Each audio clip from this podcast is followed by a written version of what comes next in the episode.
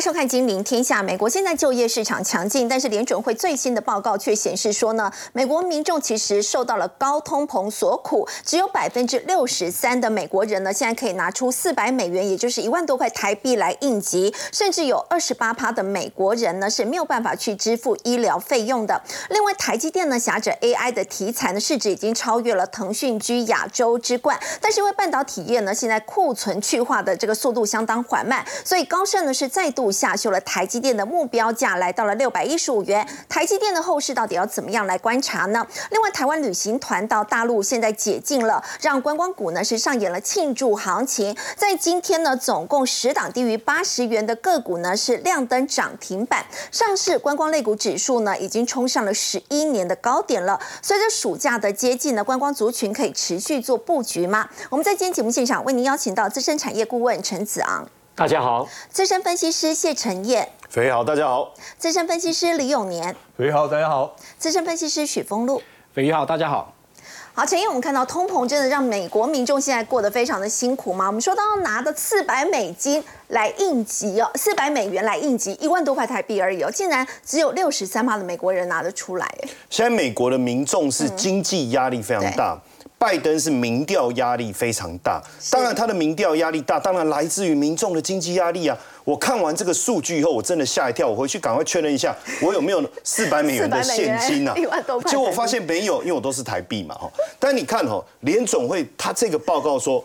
到去年十月为止，百分之七十三的美国人感觉在财务上做的还不错，那好像还 OK 啊。嗯。可是我要提醒大家，这是创了二零一六年以来的新低哦。也就是说，实际上大家感觉不错这件事情的状态是持续往下滑。为什么会有这样的一个状况哦？百分之六十三的受访者说手上啊只有四百美元的现金了。那我们不禁怀疑说，那你要支付一些紧急的支出怎么办？哈。而且这个比例又比前一年的六十八趴更低，代表状况是在恶化当中哦。六十三趴，哎，这个也就是说，一百个人你随便问，有六十几个人说我手上只有四百块美金的现金啊，那怎么办呢？之前不是说有高额的储蓄吗？所以这个是个警讯啊。然后。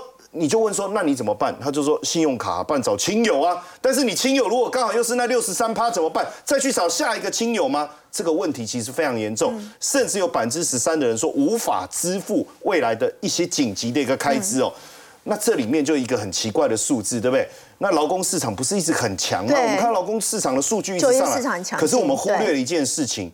实际上，价格的上涨已经抵消了劳工市场强劲这件事情。是，所以美国家庭现在平均要多付四百四十五美金，才能买到跟前一年相同的商品。所以调查的结果，很多民众说他已经开始减少他的支出，甚至改变过去的一些消费行为，就是这件事情。那我想问一下，这件事情会不会反映在民调上面？是，现阶段对拜登来讲。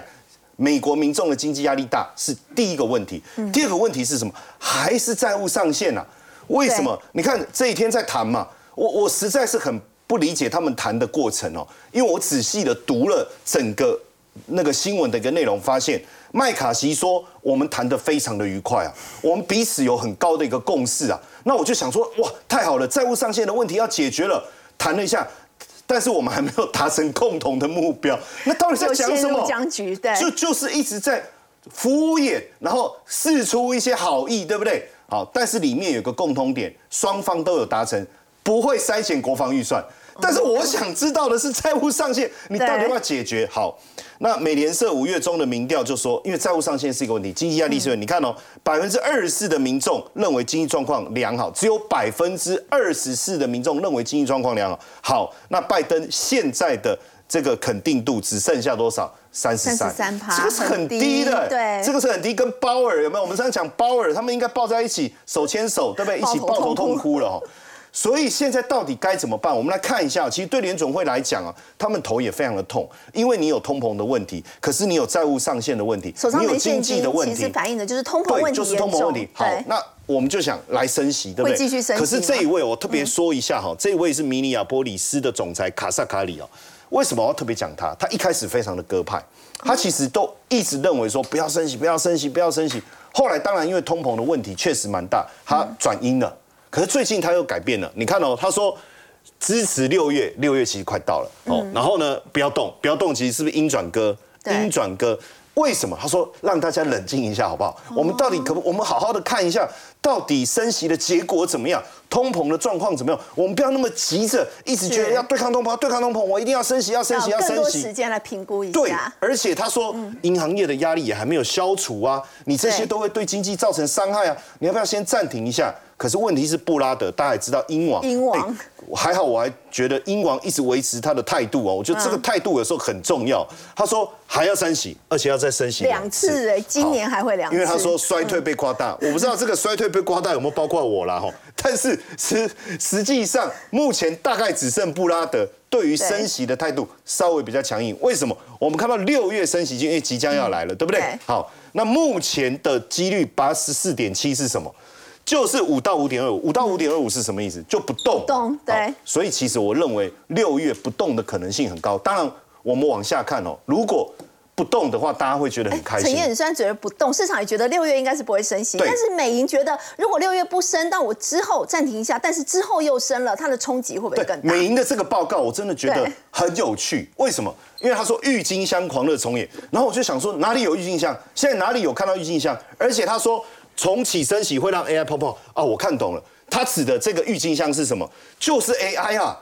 好，但是他提出的一个警告是什么？我们仔细来看哦，因为 AI 今年不是很热吗？对。好，所有跟 AI 牵扯到的产业啦、个股啦、科技股，尤其是美股当中涨得最凶的，就跟 AI 有关的。好，他说 AI 现在是要婴儿泡沫，什么意思？刚开始这个 bubble 而已。好，但这个 bubble 还刚开始而已，有什么好紧张的？但是他担心一件事情，就是。停止升息后再重启，什么意思？当你停止升息的时候，你就会让这个婴儿泡沫开始变大嘛，对不对？好，变大以后，万一又开始升息的时候，伤脑筋了，两千年泡沫重演。所以现在大家都觉得没有泡沫，没有问题。可是 AI 的泡沫已经开始了，而这个开始的泡沫，在现在停止的升息环境之下，它会继续吹大，对不对？可是万一吹到很大的时候，联总会发现通膨没有压下来，而且衰退，像英王讲的，没有那么严重啊！你们吓我，好，继续升息的时候很可怕。所以你看哦，华尔街最准的分析是说，历史上不管是网络泡沫还是房地产泡沫，总是以宽松的货币开始。所以你现在不升息，是不是就是宽松？对。所以泡沫就吹起来了嘛。好，吹起来以后，他说你要小心哦，升这个市场过于乐观不会升息，对不对？好，所以未来十二个月让你最大的痛苦会是什么？六趴的利率，而不是三趴。这句话什么意思？很简单呐，未来十二个月哦，你看到六趴，就代表我停止升息又重新升息啊，那就把你的这个 AI 泡沫啪一个把它挤破，很可怕。当然，现在 AI 的这个成长的速度非常非常快，对整个产业都产生影响。比尔盖茨啊，应该是呃科技界我们大概认为是非常聪明的预言家了哈。是，他就说未来人工智慧的顶级公司会创造出个人 AI 助理。这件事情我相信了。那他说，如果有了 AI 助理，你还需要搜寻什么吗？你手机拿起来之后说，哎，帮我找一下哦，我要住饭店，哪里最便宜？哦，帮我包一个旅游行程。好，我今天晚上不回家，帮我想一个理由。哦，不管任何的一个方式，你只要透过 AI 助理。所以 Google 大神就没有用了。那这时候还需要 Google 吗？那如果说我今天要买一个礼物啊，我那个肥鱼生日，我要送他一个礼物哦，你帮我找哦，找到了直接帮我买，然后寄到他家，还寄到你家哦。请问一下，还需要亚马逊吗？这些全部会消失哎，好，那很多人说啊，你们又开始好像又把一些东西放得有点大，可是我要提醒大家，是很多可怕的现象已经在发生。我们来看一下昨天这个新闻，这个烟雾弥漫，这个是看起来这这没错吧？看起来烟雾弥漫了，而且很真实，对不对？这在哪里？五角大厦。就是在五角大厦。好，如果真的五角大厦发生这种起火的现象，有没有可能是恐怖攻击？所以股市突然之间怎么样闪崩？为什么？因为这个图我们完全看不出来是造假的。可这个图片后来这个国防部证实说根本没有，根本没有起火，没有发生，他们自己也吓一跳，赶快去调查，没有，没有这件事情。那这照片怎么来的？其实就是 AI 生成的哦，AI 生成到五角大厦爆炸的假图，而且这个图非常非常的拟真，所以在这个情况下，请问比尔盖茨的预言，请问现在 AI 的一个部分是不是已经有过度膨胀的现象？好，所以现在大摩说美股的估值过高，为什么？就是我刚才讲 AI 所带来的科技股的龙井。OK，那他说其实过四千二没有问题。可是现在为什么大家都在买？不是嘎空哦，不是基本面很好哦，是完全是一种恐慌性的买入。也就是说，我再不买，你看科技股这么强，AI 这么强，我再不买，会不会落后市场？可是实际上真正在涨的就科技，这个之前我们讲过，实际它小型股啦、能源相关的股票其实没有跟上哦，所以把这些拿掉其实是很危险。好，最后可能压垮泡沫的最后一个点是什么？债务上限通过了。那债务上限通过了，为什么又是压垮泡沫的点？大家仔细去想那个逻辑。现在大家是不是担心债务上限的问题？对，债务上限一旦过，股市是不是就庆祝行情就往上冲？可是它不是从底部往上冲，它现在已经飙到一个相当高、估值不合理的一个水准。所以为什么大摩说，一旦债务上限过关的时候，这个假突破就会形成牛市的陷阱？所以我觉得在现在 AI 不断的急速升温的情况下，是不是有可能泡沫？我们还是要特别的留意啊。好，刚刚陈彦带我们看到摩根士丹利呢认为说，美国股市呢现在估值已经过高了。美银也认为说，如果到时候呢虽然暂停升息，又再度重启升息的时候呢，就会出现 AI 泡沫这样的一个情况。不过我们说到呢，美债的一个问题呢，现在还是陷入僵局的。那么台股呢，在今天呢，整个上下震荡了一百一十。八点，那么中场呢是小涨了七点，要请教永年哥哦。那么美债呢现在再度陷入比较焦灼的一个情况嘛？不过大家也在说，台股呢其实最近还是一直涨啊，包括今天虽然是小涨，但是已经是连六红了。大家也开始担心说，连六红了耶，接下来会不会出现大回档啊？呃，我们是有点担心这个现象了哈。那不过呢哈，我们先看一下哈。那我们现在台湾的台湾的股市呢，其实还是跟着美国股市亦步亦趋。那美国股市现在呢，在等什么呢？也是在等这个债务上限这个协商的结果，对不对？那可是呢，看起来好像在六月一号之前，好像不太容易哎。嗯。因为看起来双方都在互相甩锅，有没有？就就你拿锅子丢我，我拿锅子丢你哈，就是都是他的错。那为什么会这样呢？因为呢，不到最后关头不掉泪哈，就是不到最后关头。双方都不可能让步的哈，所以呢，现在大家等。那么这这今年以来哦，有个很奇怪的现象，就是怎么样？道琼指数你看啊，今年以来到昨天晚上为止，只涨了百分之零点四二。那费半指数呢？今年以来涨了百分之二十六点九七，对不对？哈，将近二十七。那纳指呢？纳斯达指数呢？也两成以上。对，怎么会有这么大的差异？因为为什么？为什么我说有这么大的差异？因为呢，通常哈，像它这个举债上限有问题，然后呢，联准会在升息，对不对？通常呢，大家会这个舍弃这些高科技股，转到呢一般的传统产业股或金融股里面去避险。是。可是今年刚刚好相反的。它这个资金呢，从这个金融股、银行股撤出，撤出，然后到全部跑到到高科技股去避险，这很奇怪，对不对？为什么会这样子？因为呢，哈，区域性银行的问题其实还没有解决，对，对不对？所以银行股的走势呢，相对比较疲弱，大家就吓死了，对不对？又怕这个什么这个细股银行啊、第一共和银行的事件层出不穷，所以呢，都跑到呢，那刚好。他们要找个避难的地方、避险的地方，那刚好呢。现在联准会说有六月暂时不升息了，甚至于下半年可能都不升息了。大家一听，哇，这个是对科技股是好事，对不对？所以全部都能跑到高科技股了。那现在呢，就有个很大的问题了，就是刚刚陈燕讲的，嗯，会不会呢？到哪一天呢？这个 AI 的这个问题爆炸了，哦，跟网当初的网络泡沫化一样爆炸的时候，那就惨了。那这个资金就躲无可躲，全部通通中奖哈。是，所以呢，我们现在呢再转回过头来看，那这个我认为了，这个他们债务协商哈，这这件事情哈有两个可能性。现在有两种状况。对，有两种状况。第一个呢，就是现在这个美国的高科技股继续的震荡走高，好，继续震荡走高。那走到呢六月一号前后呢，这是举债上限达成协议了。嗯，那达成协议怎么样？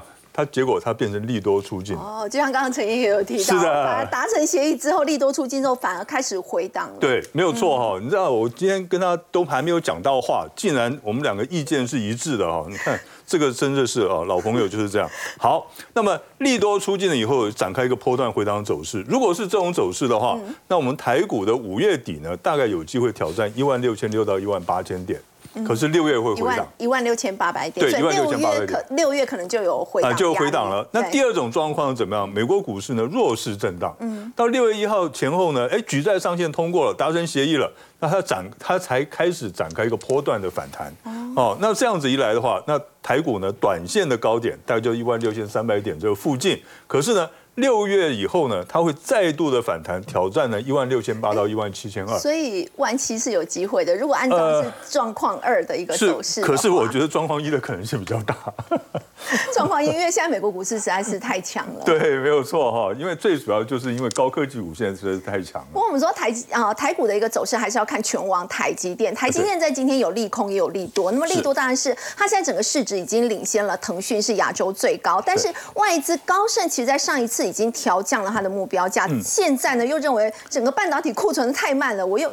库存去化速度太慢，我又把台积电目标价再往下调。对，然后现在高盛高盛就说啊，你这个库存去库存速度太慢。其实啊，这个不是第一天在讲，第一次在讲哈，因为呢，在之前呢，台积电在第一季法说会，在这个讲去年的法说会的时候，他是讲到说，在第二季库存就应该可以调整的差不多了。可是呢，他这一次的法说会，他就讲说要到第三季了。所以确实有比较缓慢一些哈，那所以这个也是呢，因为高盛跟大和哈，他们双双调降这个呃这个台积电的目标价到六百一十五块的原因在这里。那可是呢？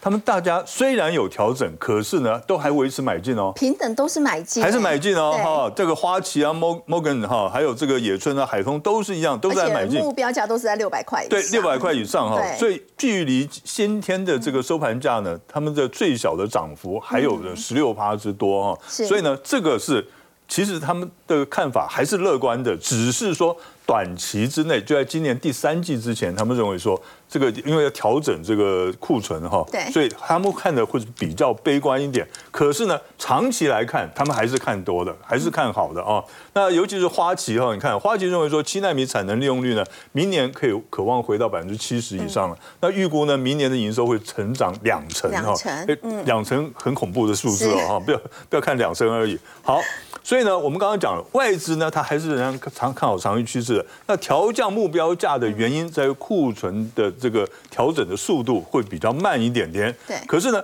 刚才我讲了，这台积电法说会者他已经讲了，我第三季库存就渴望恢复正常了，对不对？到第三季，那第四季就是重点了。第四季呢，如果说全球的经济都能够翻扬起来的话，那么这个也就是讲说呢。万一不小心，这个联准会呢，到了九月、十月的时候，哎，它突然降息了哈，我觉得这可能性是不太大了哈，哎，不太大。可是呢，如果真的有这种奇迹发生的话，那全球经济景气又能够翻扬起来，那台台积电呢就有机会展开逆袭，嗯，对，展开逆袭。那目标价呢，就是这个外资他们所看的大概六百块。大概是有机会，六百块大概是在这个附近，哈，大概是有机会的。那么，可是呢，万一万一不小心爆发全球性的经济衰退，哦，就就跟刚刚听陈陈燕讲的一样，万一呢，他不小心哎升息了，哦，一升息之后呢，它不但是会造成 AI 这个泡沫化，甚至于会爆什么？这个金融危机。哦，因为呢，区域性银行大概就倒闭潮就要开始出来了哈，倒闭潮出来了，那对于这些高科技股的这个信贷呢，那都一定会紧缩，那这个也会引起高科技股的这个倒闭，那所以呢，台积电到时候恐怕会受到拖累，那么有可能会回探，甚至于跌破五百块。为什么我们说五百块？为什么我们说六百块呢？大家看一下这个两年线的位置呢，大概在五百四十一块，它是你看它在这个两年线以下已经盘整了两个月了哈，那然后呢？这年线的位置在四百九十九块，就是五百块，所以呢，到时候如果说能够站上两年线的话，它就有机会来挑战六百块了。哦，盘整了那么久，这个底部呢就成型了，一个底部成型了，它就有机会挑战六百甚至于以上。那可是万一跌破了这个年线的话，那很有可能就来测试呢。这个四百多块了，好，这个这个位置，所以大家可能要稍微的注意一下。好，刚有年哥带我们看到是在台积电目前的一个状况，不过我们在先前也提过，这个台积电呢，其实也受到了这个全球地缘政治的一个影响。我们特别看到 G7 广岛峰会，其实在二十号的时候已经就经济安保的问题来进行讨论，特别是有提到在半导体这一块，因为半导体的问题被称为是工业百米，被广泛的应用在很多的这个领域，一旦如果说供应中断的话，会造成巨大的一个冲。冲击，所以现在我们看到呢，很多的这个国家呢，他们开始哦，这个设厂的话呢，都会寻找。中国加一，我会除了像是越南啊，除了像是哦其他的这些国家之外，现在包括在墨西哥也是哦。广达呢现在在墨西哥的新利昂州呢投资了十亿美元，大概是台币三百零六亿，要在现其实在当地可以增加两千多个工作机会，所以要特别请教这个陈顾问了。所以现在整个这个供应链已经开始又出现了一波重组的情况。对，呃，在以前呢，我们常常讲。中国就是世界工厂，为什么？因为在过去呢，中国的产能占了百分之九十五，也就是说，台商呢，它一百个产能里面有百分之九十五放在中国。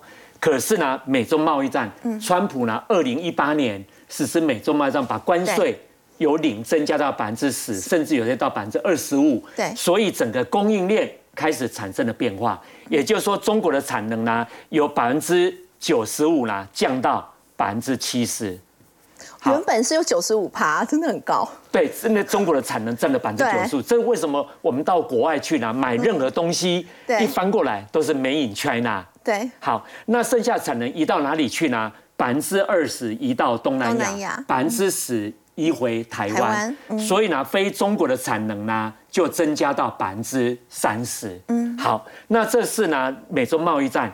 可是呢，这段时间呢又开始有了改变。最主要呢就是去年，去年呢中国爆发疫情，然后呢不断的实施动态清零，是。再加上呢俄乌战争，还有那个台海的兵凶战危，所以呢工业总会在那个昨天公布了一个最新的调查报告，问台商，啊，当然这指的是那个中国的台商，问他们说未来三到五年你大陆的投资规划，好。我们都看到一个讯息哈，台商，我经常被问到台商到底有没有蜂拥的撤离中国？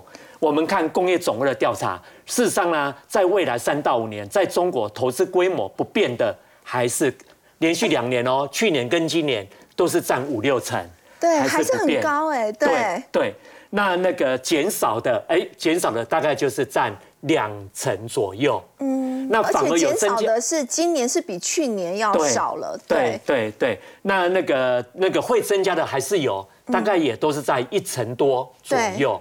那去年做的呢是工种针对大陆的疫情，好，那今年做的呢就是中共举办二十大。有新人新政嘛，再加上俄乌战争的地缘政治对台湾的影响等等的，这是最新的调查报告。好，那由这里面呢，我们可以来解释一件事情：中国的台商并没有蜂拥的撤离中国，并没有。是。那依据工总的调查，去年所做的呢，大概有百分之九说要撤离，就是结束清算撤离。今年的调查就是昨天公布的，大概是增加一趴。百分之哦，只有增加一趴而已。对，所以台商并没有像川普所说的这么积极的撤离大陆。对，好，那刚刚斐你不是有提到呢？台商现在未来的策略，嗯，啊，就是那个那个增加非中国的产能嘛。嗯，那非增加中国的产能，就是采用了中国加一的全球布局的策略。是。那这个一到底移到哪里去呢？当然，我们知道呢，观众呢最关心的是电子股。嗯，那我们。台湾的资讯电子业又是世界第一大，对，看资通讯，所以呢，这是电机电子同业工会去年呢所做的调查。那我们看哦，这是二零二二去年二零二二所做的调查吗？对，这是最新的资料。到二零二五年，两岸的产能会降到百分之五十以下，从六成降到只有五成左右，其实还是有往下掉。对，为最主要因应呢地缘政治的干扰。是，那增加的是哪里？新南向会有三十增加到四十，嗯然后墨西哥跟中东欧会有百分之十增加到百分之增加的很快。墨西哥跟中东欧这个部分其实反而是增加一倍。对对，所以呢，很多观众都很陌生，说，哎，为什么是中东欧？为什么是墨西哥？墨西哥是因为紧邻美国吗？但是大家也知道，它其实当地的治安是不太好。是，我们看哈，那个啊。那台商呢，主要的产品是外销美国，跟外销欧洲嘛。是。可是呢，因为呢那个中美贸易战的关系，嗯，所以呢，又我要外销美国，我只好移到墨西哥。墨西哥。为什么移到墨西哥？最主要墨西哥呢，有跟加拿大、美国签了一个自由贸易协议。哦。哎，二零二零年川普任内又在更新。那这个些代表什么呢？它是免关税，所以我从墨西哥制造出来，我出那个直接出口到美国是零关税。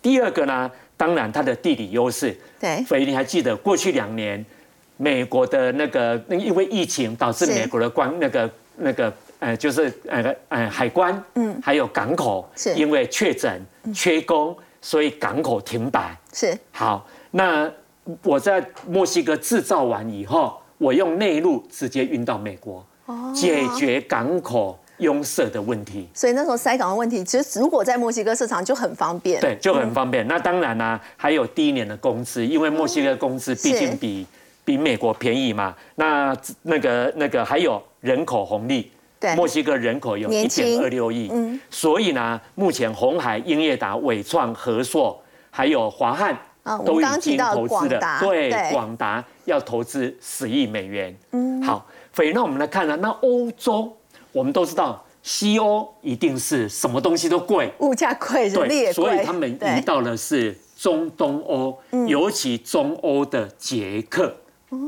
好，那为什么是捷克呢？因为呢，在中东欧里面呢，捷克呢具备工业基础深厚，哦是，嘿，它有很深厚工业基础对，对，而且呢，劳动成本包含工资跟土地成本也比较低，是素人力素质也比较高。嗯尤其呢，地理位置的优势，为什么？因为它在中中欧欧，在中间。那如果跟整个中欧国家比，为什么是捷克？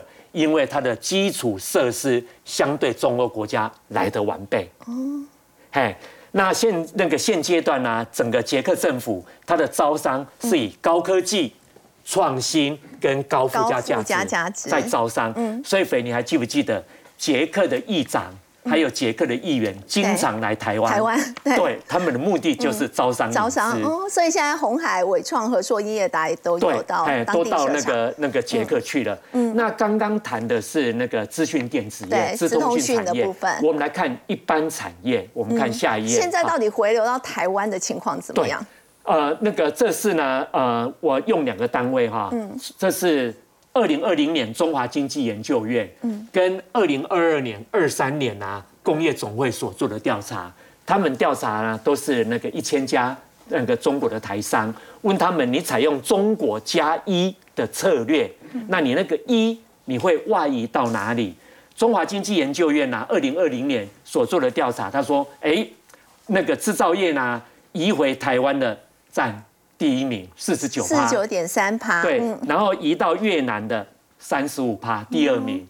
好，那如果是非制造业，当然指的是服务业，移到台湾的还是第一，对。移到越南的第二。好，那这是中经院二零二零，斐你一定想说，哎，那那个这两年呐、对。二二年、二三年，疫情对工业总会所做的调查，哎，你看哦，台湾高也是高达五成还是第一名，对。越南还是第二名，所以呢，所以这是为什么这几年啊，台商回台投资，导致台湾的水电、土地、劳工都会短缺，因为台商把回台投资列为首要的地区。嗯，那所以你又想说，哎，那是难道这是台湾独特的现象吗？不是，欧盟针对那个在中国投资的欧盟厂商，他在去年六月也有做调查，同样的，欧盟厂商啊，在中国的投资，如果要移动的话，优先回欧盟。哦，韩国也刚完成调查，是。韩商也是优先回韩国投资。嗯，所以世界各国呢，在做全球布局的时候，你会发觉他们都是优先回母国投资。好，刚刚陈顾问带我们看到，现在全球的供应链重组，不过呢，在厂商心中的这个第一名呢，依旧是自己的一个国家。我们回到盘面上，要特别来关注这个五月份呢，只剩下短短六个交易日了，那么即将要进入这个投信季底的这个做账，到六月底呢，这个投信做账的这个行情，大家都非常的期待。所以要请教封路哦，可以看到在最近投信布局的这个股票当中，包括像是生技储能啊、充电桩等等，那么是不是有哪一些在进入六月之前，我可以先搭上顺风车的？嗯，确实没有错。我们看到投信其实今年以来买超幅度相对大哦，有七百三十四亿。那我其实今天从这边要跟大家先提醒一件事情：第一，投信买超这七百三十四亿，很多是所谓的啊劳动基金的委外代超。还有就是退辅基金在三月底也说，它还有新的两百七十亿要拨进去，所以总额大概是一千零九十亿，它买了七百多亿。那到六月底前，它是不是要把上半年的绩效做一个表现？哦，每次到季底会做一次账，半年的这次更更重要，尤其是今年以来的涨幅相对比较大。那我们来看，从一月份、二月份、三月份，那连续性的买超，四月份为什么卖超？因为公布了年报。哦，做一个调节，但它是小幅卖超，小卖而已。好，那五月到现在其实是买超，虽然买了七百三十四亿，但大家有没有发现最近指数一直在高档？对，为什么它一直在卖？嗯，哎，季报又出来了，哦，季报又出来再进行调整，再加上五月的营收，因为。上半年我们是跟大家讲，这段时间其实外资一直在买，但是投信是在调节。对，因为投信它其实它布局的时间会比较长。对。那近期外资的大买，主要原因是来自于美股持续的创高，它自然而然就买回来。再加上说，其实这边有很多是当冲隔日冲的筹码，我觉得这个是比较特殊。那我想投信近期的一个小卖超，其实它在做换股的动作，但是其实它现阶段都不断的在找寻它。下半年要重新再做布局，可是这个时间五月底到六月中旬的这段时间，它基本上已经会把它的个股开始进行逢高调节换股，或者是持有很多股票，它继续给它加压，那这就有不同的操作策略。手中持有接近，像我们举的第一档个股好了，像我们来看到创意，哎，这是不是最近最流行的 AI 概念？对，其实我必须就承认说，哇，这一段下来之后，原本它已经做头准备要修正，嗯，可是有一个。白衣骑士不断的买进，大家没有发现，当它跌到了这个位置之后，投信一路的买进，持股比例已经来到九点四 percent。哦，这个其实持股已经很高了。对，投信的持股比将近一成了。对，将近一成，其实已经快要到极限。如果单一对单一投信，它基本上一档个股它不能持有超过十个 percent。所以如果这样来看的话，其实持有已经非常高，有一万两千多张。所以到这里就会变成一个多空博弈。它往下暂时只要没有大投信再卖超的话，它应该会跟在这一边。那只要有黑到五日线，它基本上就会进行反弹。那这个是你可以去做差价的一个操作逻辑。可是你这边你要再往上走，毕竟啊，这个价格真的很贵，比较不适合做短线。那我们来看，它基本上是逢高，我会建议是做获利调节的动作。好，这个是 AI 的概念股，因为毕竟价格比较贵。那再来的话，我们来看到这个持股比较低的。哦，AI 伺服器，好，微影它这一样是 AI 的概念，但我们之前有跟大家报告过，今年拓普针对于整体伺服器的啊使用，他认为会是呈现一个衰退。嗯，那我先跟大家比一个例子，怎么叫衰退？就是 AI 伺服器一台的量，它整个的成本，它就会等于八台一般的伺服器。所以它如果 AI 伺服器做一台，它就会少八台的的伺服器。但是啊，比较特别是像伟创这间公司，我们刚才讲，它全年第一季本来就很差，可是投信根本就没有在管理，一路的买超。这里它基本上获利第一季非常差，可是它有一个关键点，我先跟大家做提醒。这个大量区是什么时候？它公布了第一季的季报，然后，嗯，可是它又纳入 MSCI 的权重，所以外资投信还会继续的在买。而那是另外一个起点，技术面上突破这个高点之后，它是呈现一个多头持续在创高。好，这个个股我认为，因为第一季没赚钱，持股比例大概是三点九八 percent。那你觉得投信会怎么做？继续买嘛？对对，因为它还没有办法可以用基本面来去做获利，所以它只会一直买。嗯，那这个基本上会一路的走到第一季季底啊，第二季季底都没有问题，这个是相对比较安全的。因为它没有基本面可以让它变现，所以也是投信在第二季做账的时候可以留意的标的。对我认为这档股票反而是在这边可以比较积极去做介入，而且它只要压回，应该都是布局时机。对，甚至于说它应该有机会走到第三季。嗯，好，那再来看是重电跟储能充电桩，政策面加持的，政策面加持，它又有重电的题材，也有充电桩的题材，好，包括很多电动车，好，国际品牌的电动车，它都有充电桩，好。投信它的持股比例，这个就比较尴尬，嗯，六 percent，要上不上，要下不下，对不对？所以它的操作策略，以它现在这一波这么强劲的走势，它如果有急速性的拉回，请记得哦，这两个股是急拉回的时候，跌个七 percent，九 percent，只要不要跌停，跌停不要去抢哦，它跌了七 percent 到九 percent，你就可以去做买进的动作，分批买，它在季底之前应该都可以维持在相对的高档，好，但是最好的买点当然是回撤到。这一个大量区的上上缘这个部分，它是最好，所以急跌的时候是买进。嗯，那这种公司应该到季底之前应该都有机会，尤其是啊接近到它公布它第二季季报的同时，那个应该才会是它真正这一波段的满足点。好，这个是因为持股比例的关系。然后我们再来看生技医疗的美食，那这个部分它持股比例也还好，将近四趴，将近四趴上还好。那持有的八千多张，那重点是它去年开始往上涨的逻的主要逻辑是因为它有这个血牙的学名药，嗯，它在美国九月上市，结果发现哎，成长真的很不错，市占率不断的提升，市占率已经来到一成了。对，所以今年的营收这个不是一成两成哦。电子股大大多数只要说今年可以维持两位数成长，那就是拍拍手，对不对？抱歉，它今年年营收这个产品光是这个就成长二点五倍。二点五倍，哇！去癌症用药大家都知道，这个一定是非常昂贵，而且毛利率非常高。那这一段它的投信也是一路的往上买进。好，它在这里已经有高档进行一个增长，请大家去留意到这一根黑 K 是它的支撑位，跌破它一定会来到这里。那这档公司，我认为也是急跌的时候就可以去买进，因为当你的持股比例在五 percent 以下，嗯，那投信就会有源源不绝的动力继续把它买进。好，刚封路带我们看到呢，在接下来投信季底做账的这个可以来参考的一些顺风车。我们来看到，在中国的部分呢，最近对美国真的是动作不断，包括呢，美光被中国呢现在是报复性的封杀了。那么美国接下来会怎么样来做出反制呢？我们先休息一下，稍后来关心。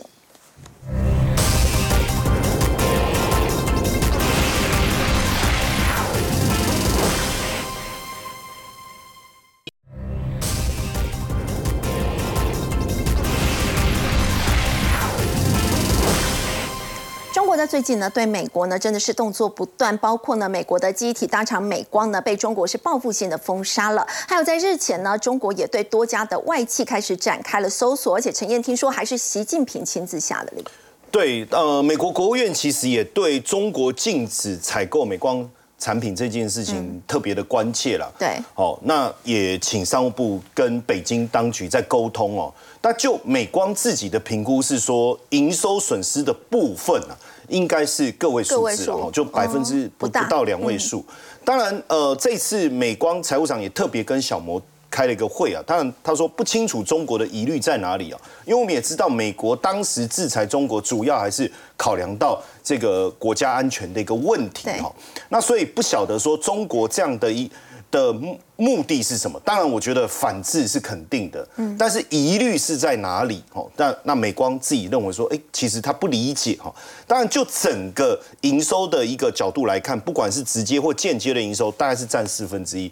更仔细的去计算了，低阶产品冲击其实只有一到三了，嗯，好，那高阶的部分大概七到九。那疑虑高阶产品的冲击比较大。对，那为什么美光会讲说不清楚中国的疑虑在哪里哦？为什么？如果说今天是有呃很明确的一个目的，应该会针对特别几家科技公司，可是看起来是全面性的。为什么？我们再看一下路透社这个报道，最近两个月，这呃之前这个是美资公司叫美思明治嘛，哈，嗯，那之前在北京就。被这个公安调查，而且据说这个员工被约谈之外，还有电脑被扣起来。哦，但你说，哎，那你这样的一个目的是什么？所以实际上，这个美思明治自己也很紧张啊，为了这个员工的安全起见啊，哈，那直接就把调查员跟香港办事处的负责人就赶快调离香港，因为也不晓得后续还会发生什么样的一个情况。那我刚才一直在强调说，不清楚疑虑在哪里哦，因为。目前看起来全面性的动作应该是习近平个人的想法，我觉得应该就是一个情绪性的一个问题。为什么哈？你看，呃，华尔街特别讲到啊，习近平他说重视国安高于经济成长，但是我们从呃这些企业的营业的项目来看，不理解跟国安有什么样特别的一个问题，而且呢，这个他希望把这个疑虑是清除干净的，也就是说，我我完全不想要有任何怀疑。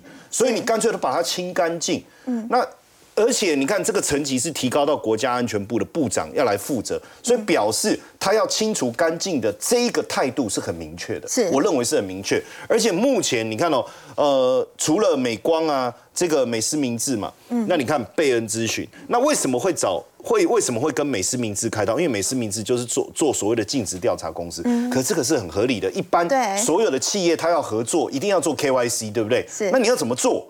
哦，那看你怎么想喽。你要把它当成间谍嘛，这种概念吗？就很不合理，对不对？然后包括管理顾问公司贝恩咨询，贝管理顾问公司其实也要做资料的整理。所以现在贝恩他上海办事处确实有被问话。嗯。哦，美思名字我们刚才讲到的，甚至有工作人员被拘留。拘留。对。那当然，在这样的一个情况下，未来有没有可能牵扯到高通或博通？因为毕竟高通跟博通。占呃，它的营收来自于中国的比重很高。你看高通是百分之六十，博通是百分之三十五。但是在这当中，美企当然它要想办法减少它的布线。但是我认为后面美国会不会再反制？因为毕竟现阶段所看起来，这一个呃高通跟博通投资中国 AI 相关的企业的金额是相当高的。那它也要想办法反制它在 AI 的发展。所以美国会怎么样来反制？因为你看嘛，现阶段已经有第一步了嘛，辉达 A 一百。的部分现在提供到中国是变 A 八百跟 H 八百，人家叫阉割版，也就是说它整个运算速度是大幅度下滑。是，可是很明显中国对 AI 的 GPU 的需求很大，你看价格是高出百分之四十，哎，是，哎，二零一八年的 V 一百是六点九万人民币，A 八百是二十五点二万。所以它提供给中国的其实是所谓阉割版。对，那当然在 AI 的发展当中，它有三个重点。第一个是什么？第一个是数据，第二个是硬体，第三个是技术。硬体的部分确实必须仰赖美国，像辉达的部分，很多人说数据没有问题，可是我要提醒大家，虽然它的专利数是比 AI 的专利数是美呃中国是比美国高，一个二十七趴，一个二十六，一个十七，但这里面有个数据，大部分中国的是数据是来自于你在透我们讲透隐形的围墙内。也就大部分是来自于微信啊、微博啊，可是真正你要数据，应该是要全球，你才能建构完整的模型去收集，对不对？可是大部分的网站都是英文的，就是说这一块中国是碰触不到，只有一点五是中文，所以它这个部分是碰触不到。所以像英国智库他说，是现阶段我们看到二十六款大型机，就超级电脑，有一半是中国，可是。其实有有一半的晶片设计是来自于美国，所以我刚才讲数据的部分好像也不用那么担心，然后硬体的部分好像也不用那么担心，而且技术的部分其实专业人才是缺乏的，但是怎么样去控制把这三个部分去反制，我觉得这是美国现在要做的事情。嗯，所以现阶段当然大家也担心说，你 AI 接下来就是量子电脑，这个趋势是绝对的。嗯，所以现在包括 IBM 跟 Google。一点五亿美金提供给芝加哥大学跟日本的东京大学，要做什么量子运算研究？所以这一块势必要急起直追，因为透过量子运算，你不过包括气候的变迁，各种的一个计算才能办到。但是万一如果你看有这个二十六款大型机器真的被中国追上的话，嗯，那这个部分后面美国要再挽回，可能就会有点困难。好，所以美国要透过这个 AI 晶片来反制中国大陆。好，我们先休息一下，稍后要持续来关注的是呢，美光被中国现在全面的封杀了。那么现在市场也在猜，到底谁会是下一个美光呢？我们先休息一下，稍后来了解。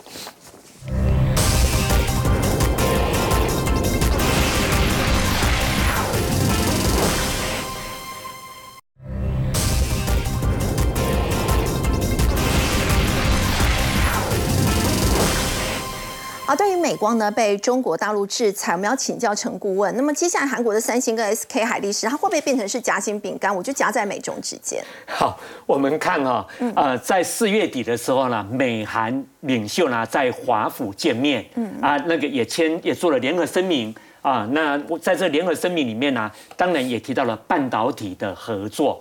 所以我从三个方向呢来说明这个事件的影响。第一个一定是美韩，为什么？因为美国要求那个三星跟 SK 海力士不可以去填补美光留下的供应缺口。所以呢，在美韩高峰会的时候，我相信尹锡悦呢有带了三星跟 SK 海力士去跟美国交谈这一部分。好，所以呢，我认为呢，三星跟 SK 海力士应该不会去填补。这个缺口，嗯，但是他可以趁这个机会去拓展他在大陆的市场，呃，但是他不敢，没办法，没办法，会惹怒华府。对对对，因为呢，双方呢在华府呢谈得非常的融洽，所以不太可能做这个动作。第二呢，台湾有没有转单效应？哦，对，因为这个缺口还蛮大的嘛，那对我们的南亚科会不会有转单效应？应该也没有，因为因为毕竟南亚科在整个记忆体的那个 market share。比较小，然后华邦电啊做的又是利基型的，对，好，所以呢，美韩影响不大，台湾也吃不到。那第三个，中国，中国为什么会做这个动作？因为呢，留下来的这个缺口，中国有两家厂商可以填补，一个就是武汉的长江存储，第二个就是合肥的长兴存储。虽然他们的产品良率跟性价比跟美光没得比，但是呢，中国呢绝对好想说啊，那个既然我制裁你，那我就呢让这两家的产品啊上来，递补上来递补上来，所以这两家的股价。都涨翻天了。好，不过再请教这个陈顾问哦。那么现在大家也在说，谁是谁会是下一个美光？如果中国大陆在接下来在制裁的话，会不会就是针对这个高通或者是博通，甚至应用材料呢？大家觉得高通、博通可能会是水岸第一排，一定会被影响。您您会怎么看？我认为不会哈。为什么哈？那个啊，前阵子呢，就上个月呢啊，在半导体界一个很大的新闻，就是呢，中国的手机大厂 OPPO，嗯。把他的手机晶片设计部门给结束掉了，三千人哦，对，给结束掉了。嗯，那这代表什么？手机晶片设计不出来。嗯，所以他如果制裁高通，嗯那他的手机晶片自己做不出来。那中国的 IC 设计公司呢，有好几家有在切切入 AI 晶片，嗯，也做出来。但是这些 AI 晶片很多都是用在自驾车，哈，人工智慧都不是用在伺服器。所以呢，在中国发展呢，东数西算，要到处盖呢资料中心，它就需要伺服器晶片，嗯，因为它做不出来，所以它也不会去。制裁 NVD 啊，所以他们自己做得出来的就可以去制裁，做不出来的就不行。对，柿子挑软的吃。对对对对对。好，我们先休息一下，稍后再来关注的是呢，台湾这个上市类的观光类股指数呢，冲上了十一年的新高。接下来这个暑假要到了，那么这个时间点还可以做布局吗？我们先休息一下，稍后回来。